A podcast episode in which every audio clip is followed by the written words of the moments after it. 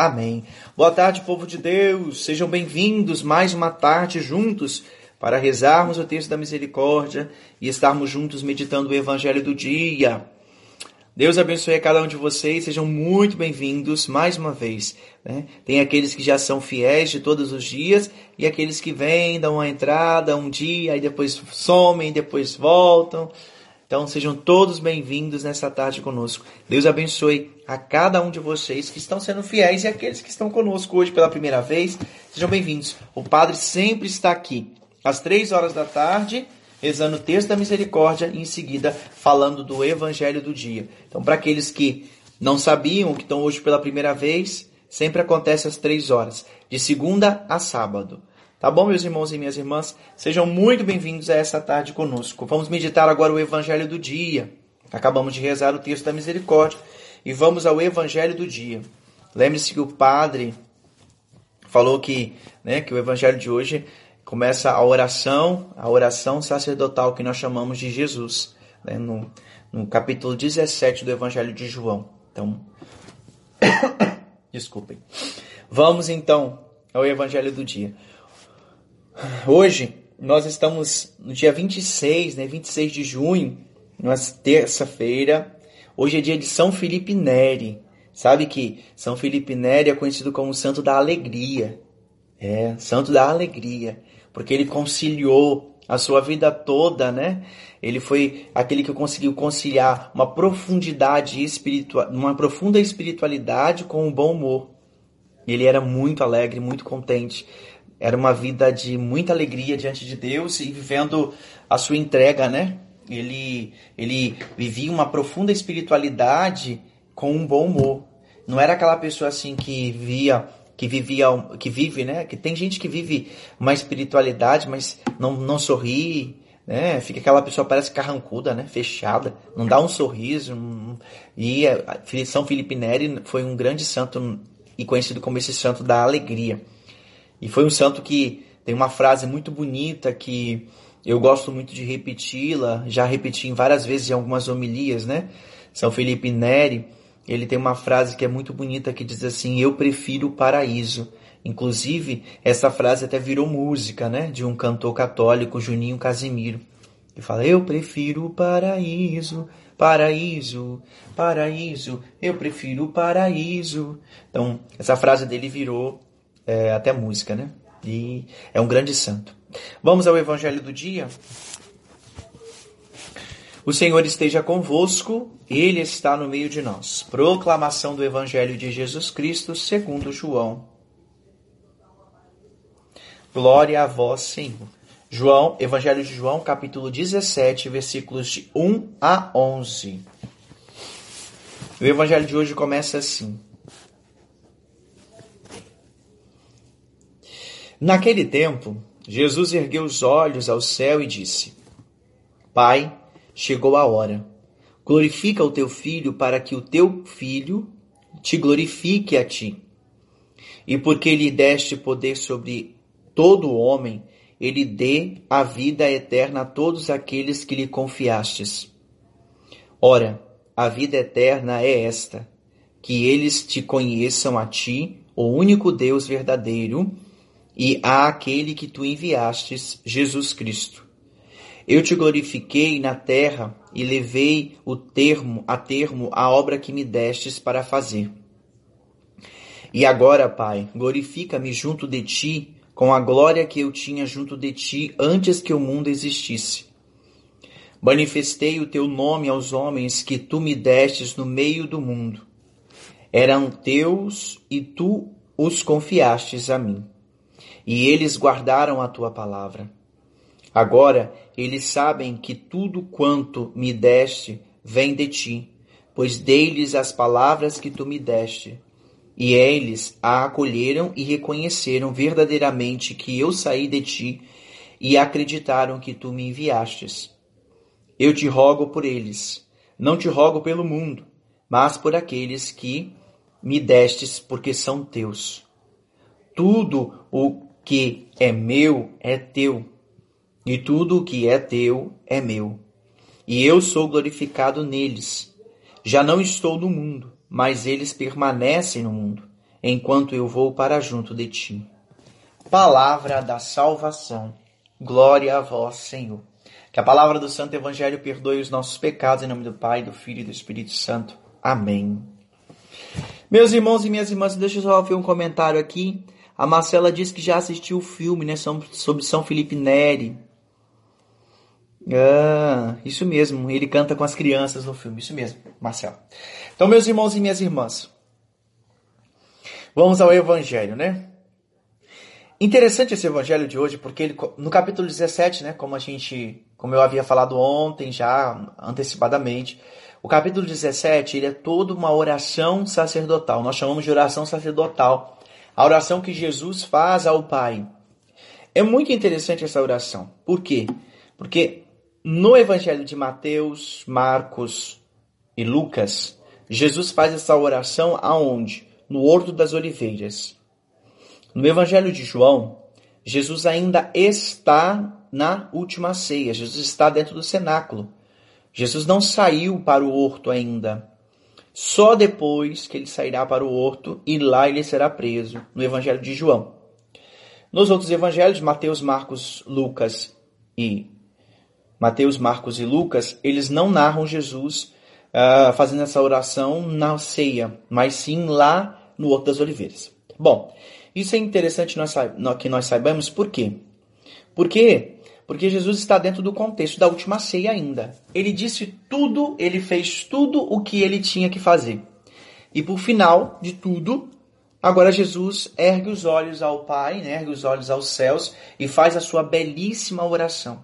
Por que, que é belíssima oração? Esta oração sacerdotal é uma oração que sai do mais profundo do coração de Jesus. É uma oração de intimidade profunda ao Pai.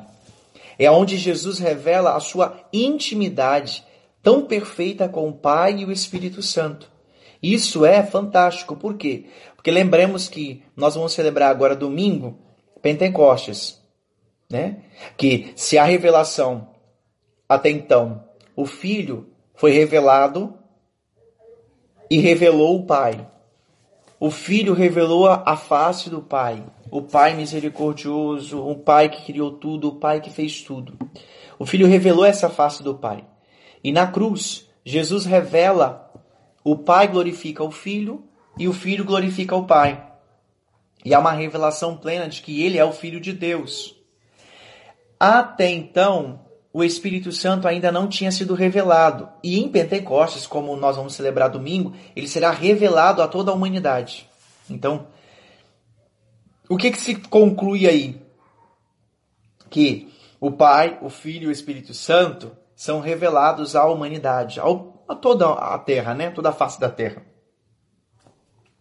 E no outro domingo, nós iremos celebrar a solenidade da Santíssima Trindade. Justamente por quê? Porque ao celebrarmos a manifestação dos três, agora celebramos um domingo específico. Então, dentro desse contexto da liturgia, né, nós adentramos naquilo que o Evangelho de hoje nos fala. Esta oração de Jesus, ela mostra perfeitamente a unidade entre o Pai, o Filho e o Espírito Santo. É uma oração que brota do mais íntimo do coração de Jesus e que todos nós somos convidados a nos associar a esta oração neste dia. É como, eu já disse isso também, né, nas reflexões que nós fizemos até hoje.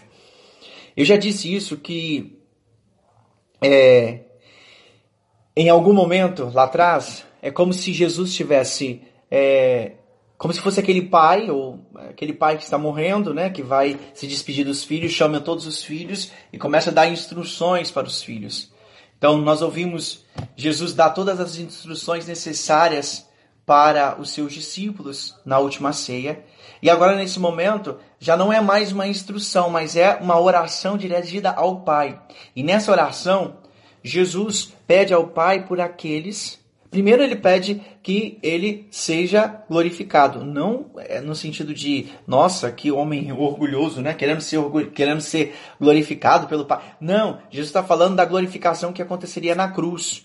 Porque sem a glorificação do filho, o pai não seria glorificado. Então era preciso que o pai glorificasse o filho para que o filho fosse glorificado e assim glorificasse o pai. E todos conhecessem o pai e conhecessem aquilo que de fato ele era, o verdadeiro Filho de Deus. E aí Jesus, durante a oração, ele vai dizendo isso, né? E é muito bonito isso, porque a, oração ela poderia ser dividida em duas partes. Nesse texto de hoje, nós poderíamos dividir ela em duas partes. Do capítulo 1 ao capítulo 5 e depois do capítulo 6 ao capítulo 11. Porque, em primeiro momento, Jesus fala dessa glorificação. Jesus fala dessa glorificação né, que aconteceria. Pai, glorifica-te, glorifica a mim, né? E eu glorificarei a vós. Então, ou seja, essa glorificação, essa unidade da glorificação entre os dois, por meio da própria ação do Espírito Santo, né? E no segundo momento, depois Jesus já começa a falar para que pedindo, né? para aqueles que ficaram no mundo, né?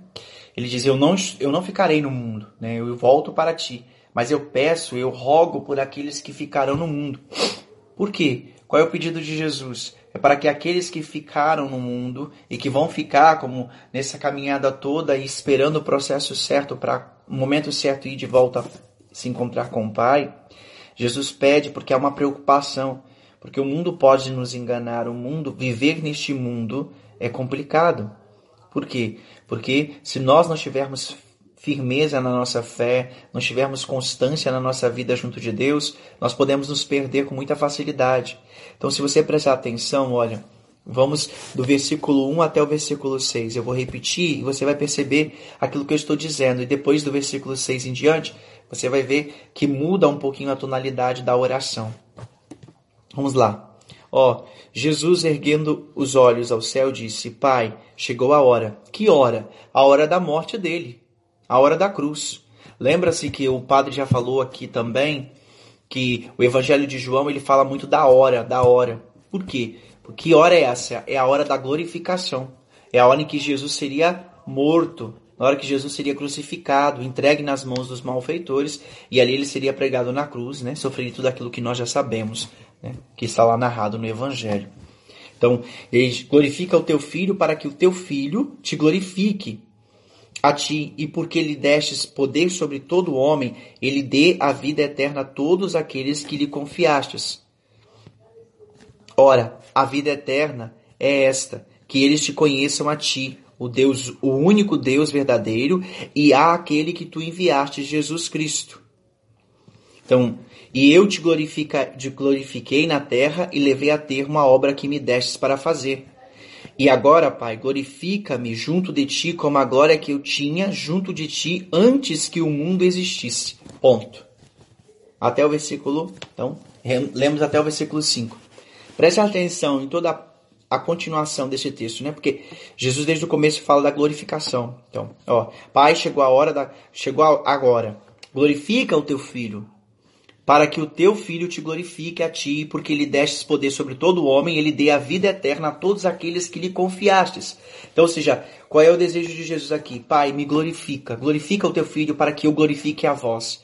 E para que assim a glorificação aconteça e eu possa dar a vida a todos aqueles que você me confiou, que o Senhor me confiou.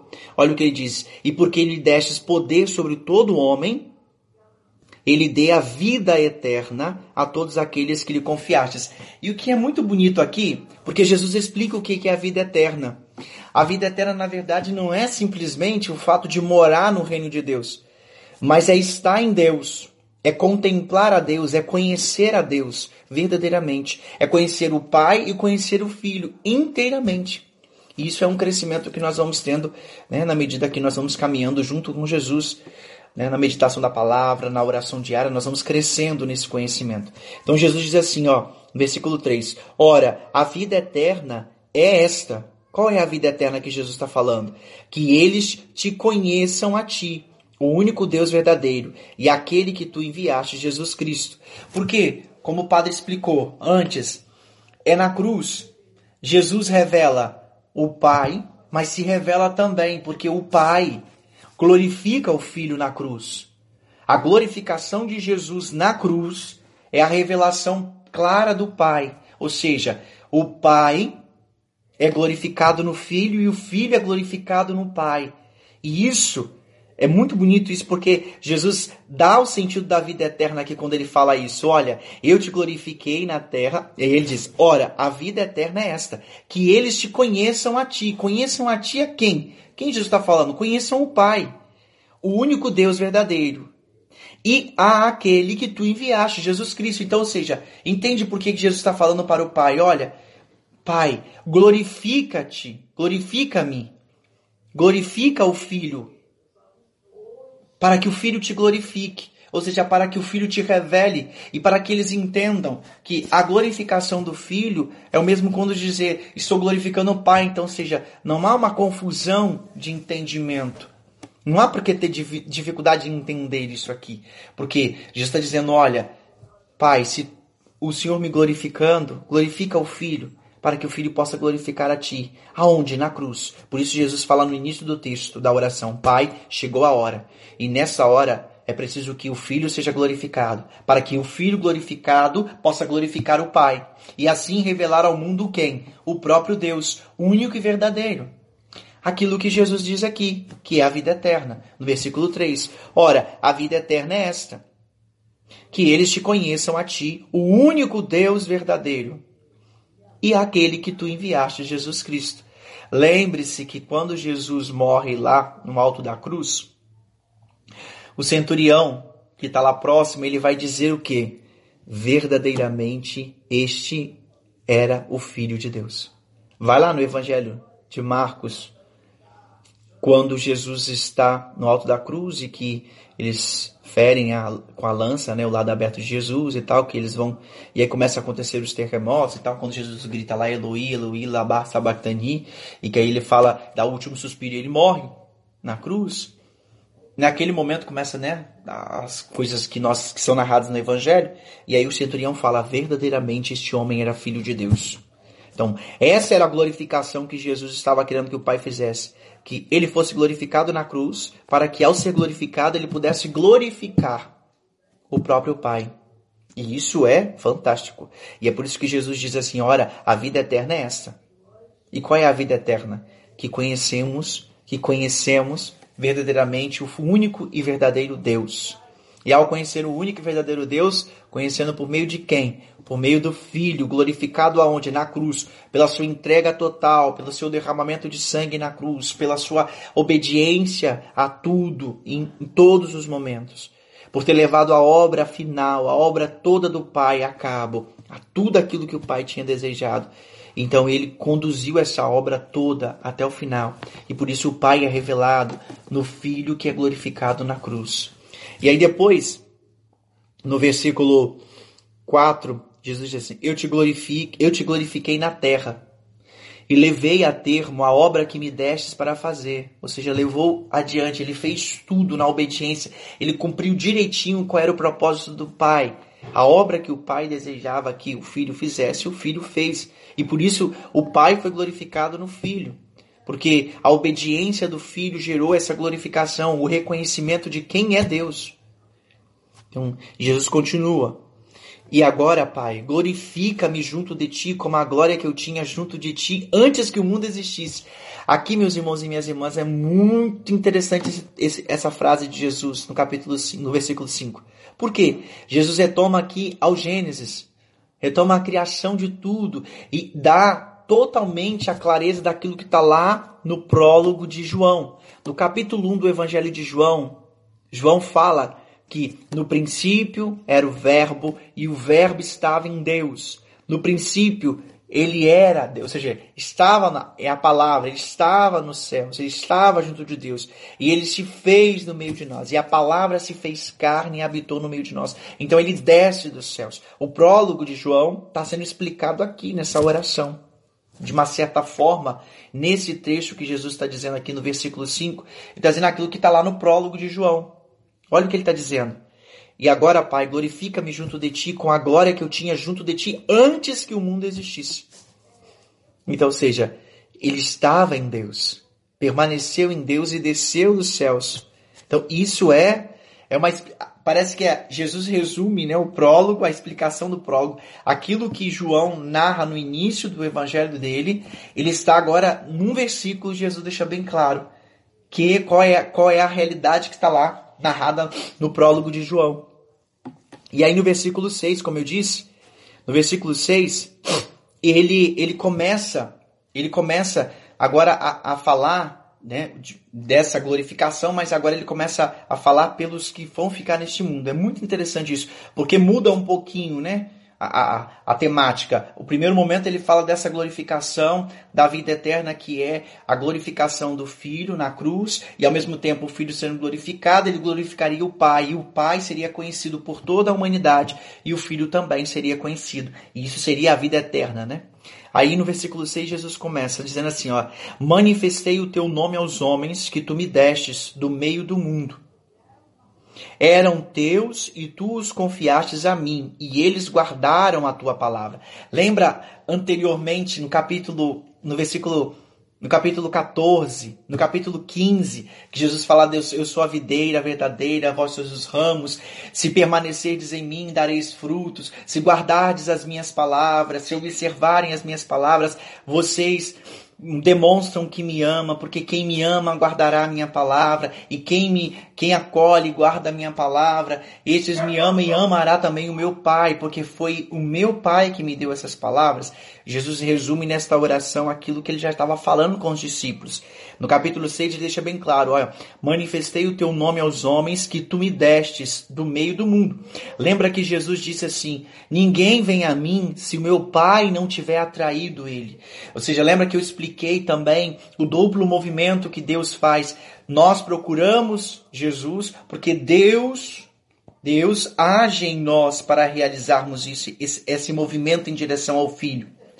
E ao mesmo tempo é o próprio Deus que faz com que nós não reconheçamos em Jesus aquilo que é Ele. Então, eu expliquei tudo isso na, nas, nas, nossas homilias passadas, né, nossas meditações passadas. E hoje Jesus retoma isso, ó, manifestei o teu nome aos homens que tu me destes do meio do mundo. E aí ele diz, né? Eram teus e tu confiastes a mim. E eles guardavam a tua, guardaram a tua palavra. Confiastes a mim, eram teus. Então, ou seja, né? O próprio Deus é que enviou aqueles que de fato deveriam se aproximar de Jesus. O movimento da vontade, o desejo interior de buscar algo mais e encontrar em Jesus aquilo que era a vontade do Pai. Daí Jesus continua no versículo 7. Agora, eles sabem que tudo quanto me destes vem de ti, pois dei-lhes as palavras que tu me destes. E eles as acolheram e reconheceram verdadeiramente que eu saí de ti e acreditaram que tu me enviastes. Que tudo aquilo que Jesus falou nessa última ceia com os discípulos, parece que agora ele está se cumprindo, seja, está dizendo assim: Pai, eles agora sabem quem eu sou. Eles agora entendem tudo aquilo que eu falei. É claro que nós temos que lembrar que lá atrás Jesus disse: era preciso que o Espírito Santo viesse para que eles chegassem à plena verdade, né? Que o Espírito Santo pudesse levar eles à plena verdade. Mas aqui Jesus está dizendo: olha, é, como, é claro, Jesus tem plena consciência de que eles entenderão tudo. Jesus sabe que eles já estão entendendo boa parte de tudo aquilo que ele falou. Eles já abraçaram verdadeiramente a fé. Eles já abraçaram a fé em Jesus. Eles vão esperar a promessa se cumprir. E a partir do Espírito Santo, eles vão, claro, entender com toda a clareza tudo aquilo que Jesus havia dito. E por isso Jesus está falando diretamente, né? O filho está rezando, orando ao Pai e falando ao Pai aquilo que já está bem claro para ele. Eles entenderam tudo. Depois ele continua, né? No versículo, uh, no versículo 9. Eu te rogo por eles. Eu te rogo por eles. Não te rogo pelo mundo, mas por aqueles que me destes, porque são teus. Aqui nós temos que lembrar daquilo que eu falei sobre a questão do mundo. Jesus não está falando do mundo Lembra que eu falei, Jesus tem uma diferença no Evangelho de João quando ele fala da questão do mundo. Que mundo é esse que Jesus está falando aqui? É o mundo deturpado pelo demônio, pelo pecado. Não é o mundo no sentido da humanidade, peraí. Porque se nós pensarmos assim, meu Deus, então Jesus é, não pediu ao Pai por nós, nós somos humanos, nós moramos neste mundo, somos filhos amados. Então, Jesus não orou ao Pai por nós? Não. Não, não, não é isso. Se nós não entendermos, se nós não entendemos esse sentido do mundo que Jesus está falando aqui no Evangelho, nós vamos pensar dessa forma. E não é dessa forma. Não é.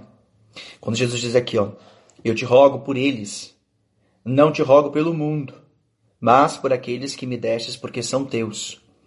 Tudo o que é meu é teu, e tudo o que é teu é meu, e eu sou glorificado neles. Então seja, né, para que a minha glória permaneça em ti. Ou seja, os discípulos de Jesus, Jesus está orando e rogando ao Pai por eles, por aqueles que seguem, por aqueles que abraçaram a fé, por aqueles que acreditam, por aqueles que fugiram de todo qualquer custo deste mundo pervertido pelo pecado, pelo mal. Então, por isso que não é o mundo. Lembre-se que eu expliquei também já sobre isso. Não é o mundo, a humanidade. O Jesus pede ao Pai por nós, por todos nós seres humanos, mas ele pede de forma especial para que todos aqueles que abraçaram a fé possam permanecer fiéis. Jesus, quando diz aqui, eu te rogo por eles, não te rogo pelo mundo. Jesus está dizendo, eu te rogo por aqueles que abraçaram a fé, por aqueles que acreditaram verdadeiramente na minha palavra, por aqueles que abraçaram a fé em mim, por aqueles que ouviram tudo aquilo que eu falei na palavra e que guardam e que tentam fazer um caminho de santidade, que estão buscando isso dia após dia. Então eu te rogo para que possas permanecer com eles, para que eles possam dar glorificação, ou seja, para que eles possam glorificar a mim, porque glorificando a mim, eles estarão glorificando a ti, ó Pai. Entende? Jesus é bem claro quando faz essa oração ao Pai, olha. Depois ele conclui o texto dizendo, né? Já não estou no mundo, mas eles permanecem no mundo, enquanto eu vou para junto de ti. Aqui, aqui, Padre. Então, nesse sentido aqui, ó, nós precisamos fazer a, a distinção. que é importante distinguir. Então, no versículo 9, quando Jesus fala, eu te rogo por eles, não te rogo pelo mundo, nesse sentido aqui, mundo é o sentido que eu falei é um mundo deturpado pelo pecado, ou seja, homens e mulheres que são dominados pelo pecado e que vivem completamente uma vida totalmente longe e distante da palavra de Deus. E quando no versículo 11 Jesus já diz assim: Já não estou no mundo, aqui Jesus está falando do mundo, mundo mesmo. Aqui não é o mundo do pecado, aqui é o mundo criado por Deus. Já não estou no mundo mas eles permanecem no mundo, enquanto eu vou para junto de ti. Aqui Jesus está falando claramente do mundo. Então, eles permanecem no mundo. Então, eu rogo para que esses que estão agora neste mundo que estão vivendo neste mundo, mas que são teus, porque o Senhor os conhece e eles o conhecem. Eles vivem, eles buscam a sua palavra, eles buscam os ensinamentos, eles guardam aquilo que eu ensinei, eles permanecem perseverantes. Então, auxiliai-os com a graça para que eles possam permanecer fiéis até o fim. Esse é o pedido de Jesus nesta oração para o Pai. E que na verdade vai se concluir em que momento? Na partir do momento em que Jesus subiu aos céus, Vem o Espírito Santo, o Paráclito, o defensor, por isso o defensor, por isso o defensor que Jesus fala, né, um novo defensor, um outro defensor, por isso que em Pentecostes, a partir de Pentecostes, a igreja se abre para o mundo, ou seja, os discípulos, os apóstolos de Jesus, eles se abrem para o mundo. Eles já não temem mais. Eles já não temem a morte, eles já não temem anunciar Jesus. Por quê? Porque eles não estão sozinhos. Porque aquilo que Jesus pediu ao Pai se conclui, se, se realiza na vida deles. Eles são plenos do Espírito Santo, cheios da graça. Eles não estão sozinhos. Essa presença de Jesus vai continuar na vida deles e vão levar eles a fazer todo o anúncio necessário. A missão que foi confiada a todos eles, eles vão levar adiante.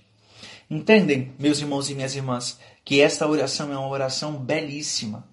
Essa oração de Jesus é uma oração que tem uma profundidade e ela vai continuar. Nós vamos continuar com ela. nessa semana, né? Porque o capítulo 17 é um capítulozinho até grandinho. Então hoje nós lemos de 1 a 11. Amanhã nós vamos ler de 17, de 11 a 19. Depois, nas, na quinta-feira, nós vamos ler de 20 a 26. Depois, na sexta, nós iremos ler de 20. Aí na sexta, na, na, na quinta, ela termina. Na sexta, nós lemos o capítulo 21, porque já se aproxima Pentecostes, né? No sábado, a mesma coisa, que já é a vigília de Pentecostes. E, enfim, nós vamos ler até quinta-feira essa oração de Jesus. Essa semana, nós celebramos na igreja a semana de unidade, de oração de unidade pelos cristãos. Então tem tudo a ver com este texto por causa da unidade do Pai com o Filho, do Filho com o Pai e do Espírito Santo. Então, meus irmãos e minhas irmãs, percebem a grandeza desta oração de Jesus na última, na última ceia. João coloca Jesus na última ceia junto com os discípulos e conclui totalmente né, o momento de Jesus com seus discípulos nesta oração. E esta oração ela é muito rica, muito bonita mesmo. Às vezes, quando a gente lê, parece não entender muito bem, né? Quando Jesus fica essa glorificação daqui, glorificação dali, glorifica o Pai, glorifica a mim, e parece não entender muito. Mas se você ler pausadamente e tiver um auxílio, né? Você consegue entender. Deus, você consegue entender com, com clareza o que Jesus está falando, porque é só você voltar um pouquinho no capítulo 13, 14 e 15 e 16 do Evangelho de João. Por quê? Porque ele está na última ceia. E tudo que ele disse lá atrás, ele agora retoma, retoma na oração. E ele retoma de forma tão clara, agradecendo ao Pai, pedindo ao Pai, e louvando ao Pai, e pedindo ao Pai que permaneça realizando tudo isso na vida dos discípulos, porque ele não estará mais no mundo com essa presença física, mas ele estará com a presença por meio do Espírito Santo. E isso é maravilhoso. Então tá, meus irmãos e minhas irmãs, é mais ou menos isso. Eu acho que vocês conseguiram entender, né? A gente sempre consegue entender bem esse evangelho, esses evangelhos. Espero que vocês consigam entender o que o Paulo está falando, que eu acho que não é difícil de entender, né? Então, basicamente isso que essa perícope hoje do texto está nos falando. Amanhã nós continuamos, tá bom? No capítulo 17, quinta-feira também no capítulo 17, aí a gente conclui esta esse momento na presença do Senhor no capítulo 17, na última ceia. Porque depois de 21 já não é mais a última ceia, já é a ressurreição. Jesus já, já se ressuscitou, né? Que bom. Que bom tê-los aqui. Bom termos tê cada um de vocês aqui conosco nessa tarde, tá bom? Vamos continuar rezando juntos, unidos em oração então tá, meus irmãos e minhas irmãs, olha, muito obrigado mais uma vez pela presença de todos vocês, tá? Vamos encerrar nossa live, pedir a bênção de Deus e espero vocês aqui amanhã às três horas para juntos rezarmos o texto da misericórdia e falarmos do evangelho do dia. O Senhor esteja convosco, ele está no meio de nós. Que desça sobre vós, vossas famílias, sobre todos aqueles que você traz agora no pensamento, de forma especial aqueles que estão doentes em casa, nos hospitais, aqueles que estão aniversariando, aqueles que estão passando por algum problema difícil nesse momento, aqueles que perderam seus entes queridos, que a sua infinita misericórdia possa alcançar o coração de cada um desses nossos irmãos e irmãs. E também sobre os objetos que você apresenta neste momento. Água, terço, vela, pela intercessão da bem-aventurada Virgem Maria, São Francisco de Assis e São Felipe Neri, desça sobre vós a bênção de Deus Todo-Poderoso, Pai, Filho e Espírito Santo. Amém. Deus abençoe meus irmãos e minhas irmãs, uma boa tarde e nos vemos amanhã, se